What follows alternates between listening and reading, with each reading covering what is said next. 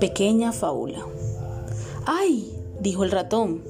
El mundo cada día se hace más pequeño. Al principio era tan grande que le tenía miedo.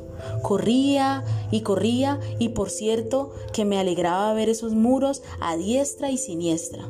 A la distancia, claro está. Pero esas paredes se estrechan tan rápido que me encuentro en el último cuarto y ahí en el rincón está la trampa sobre la cual debo pasar. Todo lo que debes hacer es cambiar ese rumbo, dijo el gato, y se lo comió. frank afka